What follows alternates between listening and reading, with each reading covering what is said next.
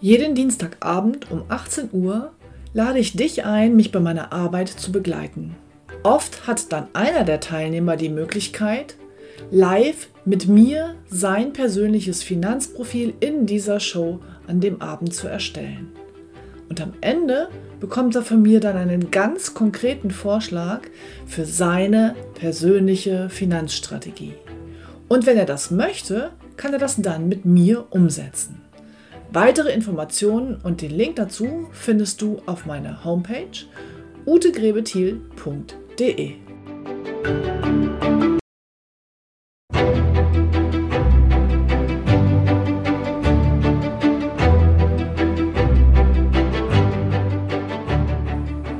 Finanzen verstehen, richtig entscheiden. Der Podcast für Ihre erfolgreiche Finanzstrategie.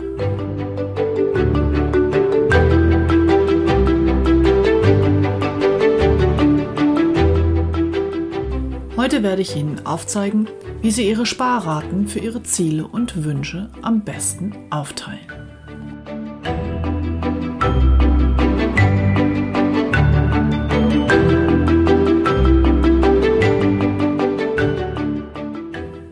Mein Name ist Ute Grebethiel und ich helfe finanziell erfolgreichen Menschen, fundierte finanzielle Entscheidungen zu treffen, damit sie heute und morgen gut leben und all ihre wirtschaftlichen Ziele erreichen können, ohne sich täglich mit dem Kapitalmarkt oder Versicherungsbedingungen auseinandersetzen zu müssen. Herzlich willkommen bei Finanzen verstehen, richtig entscheiden. Für diejenigen von Ihnen, die vielleicht heute zum ersten Mal hier reinhören, möchte ich einmal zusammenfassen, was bisher geschah. Sie haben in meinem Podcast von der zweiten Folge an, nachdem ich mich vorgestellt habe, im Grunde eine Schritt-für-Schritt-Anleitung bekommen, wie Sie Ihr Geld bewusst in die einzelnen Lebensbereiche aufteilen können. Sie haben definiert, wie Sie heute leben wollen und wie Sie im Alter leben wollen. Und Sie haben aufgeschrieben, welche Wünsche und Ziele und zu welchen Zeitpunkten Sie die gerne haben möchten. Warum ist es jetzt hier ein guter Zeitpunkt, um nochmal diesen Rückblick zu machen und das Ganze zusammenzufassen? Nun, das liegt einfach daran, wir wollen heute über die Kapitalanlage sprechen. Und im Grunde ist dazu schon alles gesagt. Wir haben im magischen Dreieck besprochen, in welchem Spannungsverhältnis eine Geldanlage liegt. Und dann habe ich Ihnen vorgeschlagen, Ihr Geld am besten in drei Töpfe aufzuteilen. Die Kapitalrücklage, die Kapitalanlage und die Kapitalbindung. Die Kapitalrücklage ist Ihr Puffer und die Kapitalbindung ist im Prinzip Ihre Altersvorsorge. Diese Altersvorsorge haben wir in den letzten drei Folgen etwas genauer betrachtet. Heute geht es also um die Ziele und Wünsche. Außerdem haben sie ihr bestehendes Vermögen auf diese drei Töpfe aufgeteilt. Sie haben also selber festgelegt, welchen Teil ihres heutigen Vermögens sie in ihrem Puffer auf jeden Fall immer haben wollen für Unvorhergesehenes und welchen Teil sie mit Bindung fürs Alter wegtun wollen und welcher Teil für Ziele und Wünsche zur Verfügung stehen soll. Dem Grunde nach ist alles schon da, damit sie diese Entscheidungen treffen können. Heute geht es also um die Kapitalanlage, im weitesten Sinne also wieder um das Depot. Und jetzt sollten wir uns nochmal angucken, wie das mit Ihrer Sparrate ist. Wenn Sie ein bestimmtes Ziel in einer bestimmten Größenordnung zu einem bestimmten Zeitpunkt festgelegt haben und wenn Sie festgelegt haben, welchen Teil Ihres bestehenden Vermögens, welcher Teil diese, für dieses Ziel da sein soll, dann ergibt sich rein rechnerisch da eine Sparrate. Also ich mache mal ein Beispiel. Wenn Sie das neueste Carbon-Rennrad für 5000 Euro gerne kaufen wollen, Sie es aber nicht aus Ihrem Puffer nehmen wollen, sondern ansparen wollen, das heißt, Sie hätten aus Ihrem bestehenden Vermögen noch kein Geld für dieses Ziel vorgesehen und Sie wollen das gerne in zwei Jahren haben, dann haben Sie rund 200 Euro monatliche Sparrate, wenn Sie dieses Ziel erreichen wollen. So, und worein sollen jetzt diese 200 Euro investiert werden? Sie können in Ihrem Depot das Schwankungsrisiko, also die Schwankungsbreite der Anlage, über die Aktienquote steuern. Also ist die Aktienquote das Instrument, mit dem Sie hier arbeiten können.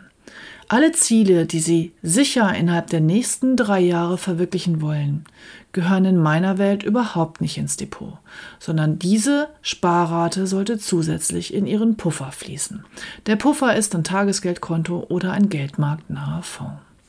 Das Risiko innerhalb von so kurzer Zeit, dass die Börse um viele Prozentpunkte einbricht und Sie dann sich das nicht kaufen können, ist relativ groß.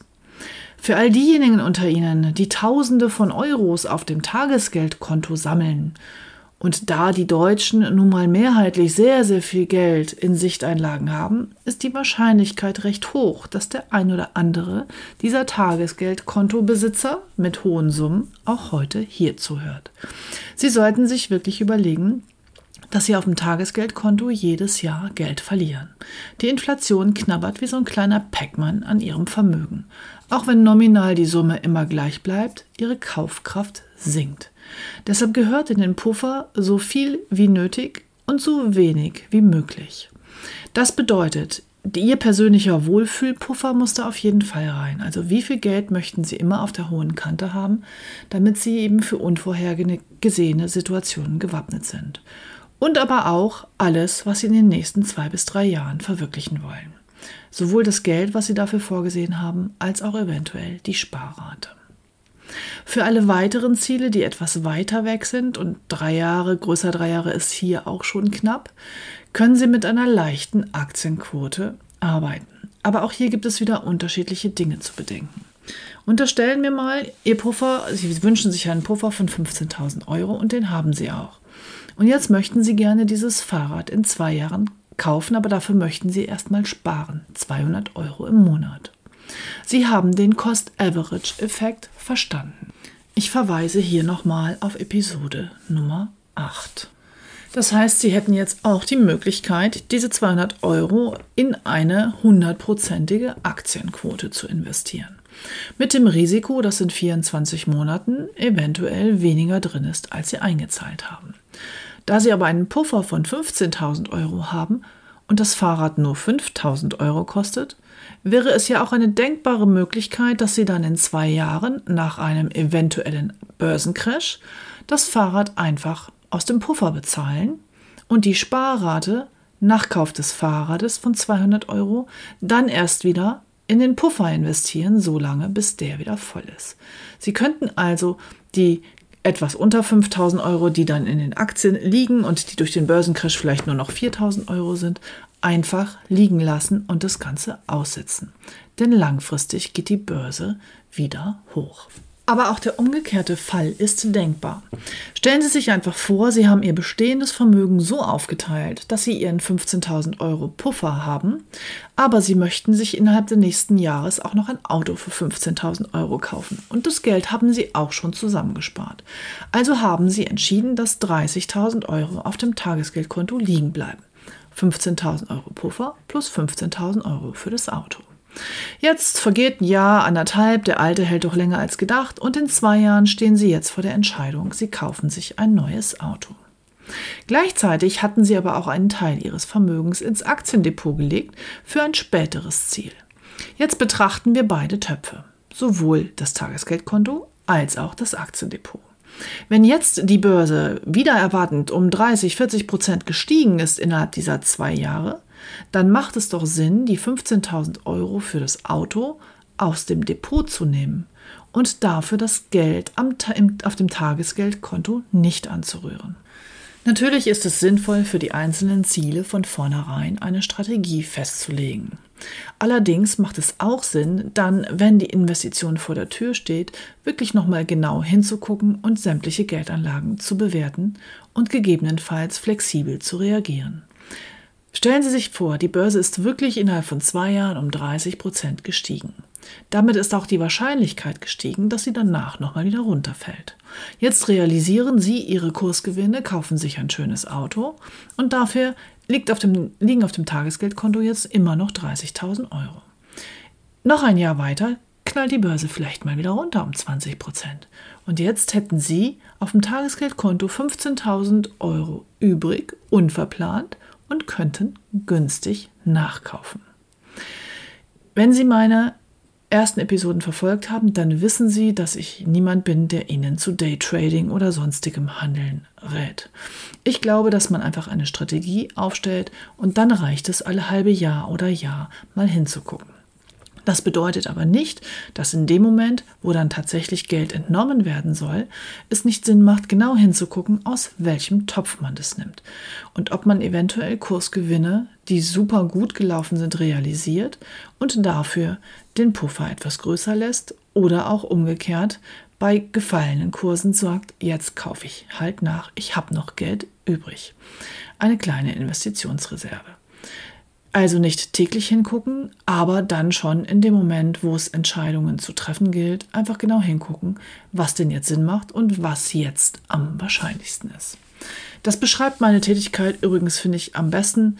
Ich bin niemand, der zaubern kann. Ich kenne mich ein bisschen aus und was ich, wobei ich Ihnen helfen kann, ist es, Wahrscheinlichkeiten zu optimieren.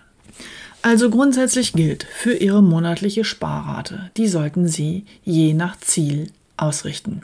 Je länger das Ziel entfernt ist, umso höher darf die Aktienquote sein. Wenn Sie sagen, der Zeitpunkt des Zieles steht auch nicht 100% fest, es können 5, 6, 7 Jahre sein, auch dann können Sie eine höhere Aktienquote wählen, weil Sie gegebenenfalls dann einfach warten.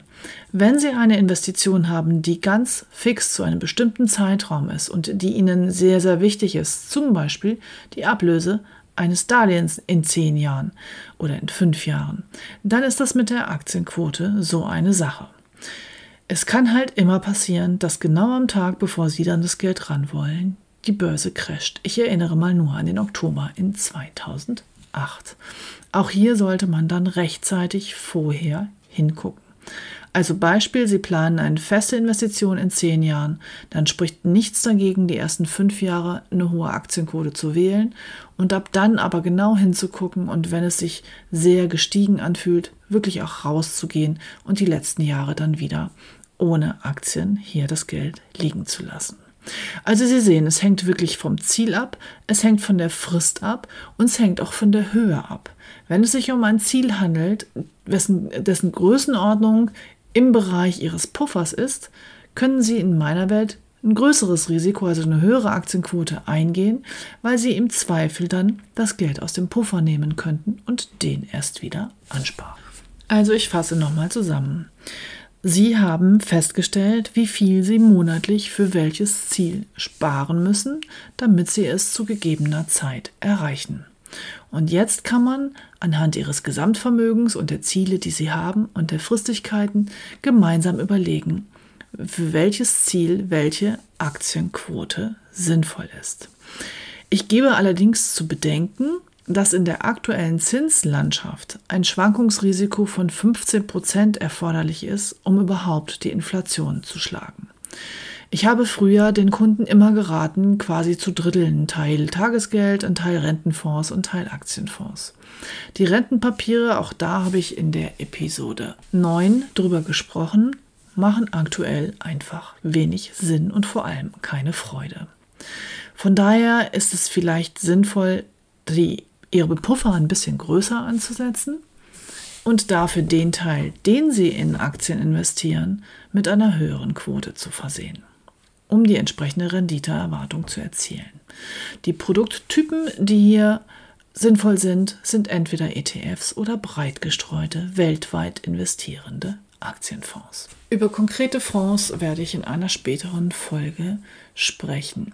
Vielen meiner Kunden ist das Thema Nachhaltigkeit sehr, sehr wichtig. Und es ist ja jetzt auch so, dass die Fonds ausweisen müssen, wie nachhaltig sie investieren. Aber auch hier gibt es sowohl ETFs als auch Investmentfonds, die weltweit breit streuen und einen hohen ethischen Anspruch haben, den man auch genau dann nachlesen kann. Aber dazu mehr an anderer Stelle. Ja, so können Sie Ihre Ziele erreichen. Ich verweise nochmal auf die früheren Episoden, das magische Dreieck der Geldanlage, die Assetklassen, Episode 8 zum Cost-Average-Effekt und Episode 9 zu den Rentenpapieren. Ich habe den Puffer hier heute nochmal mit in die Folge genommen, einfach deshalb, weil alle Ziele, die mit kürzerer Frist vorgesehen sind, nichts in einem Depot zu suchen haben, sondern dem Puffer hinzugerechnet werden müssen. Hier nochmal der Hinweis, dass Sie mich für Fragen jederzeit kontaktieren können. Ich hoffe, Sie sind Ihrer persönlichen Finanzstrategie heute wieder einen Schritt näher gekommen. Nächste Woche dann nochmal ein Thema, was jetzt nicht unbedingt hinter dem Ofen hervorlockt, aber was auch dazu gehört. Wir werden uns nächste Woche die Sachversicherungen konkret angucken. Ich werde Ihnen für jede Sparte drei Aspekte liefern, die Sie bei einem Vergleich berücksichtigen sollten. Ich werde Ihnen verraten, wo ich versichert bin und ich werde Ihnen den Quick-Check vorstellen. Bis dahin eine gute Woche und wir hören uns am nächsten Financial Friday. Ihre Ute Grebethiel.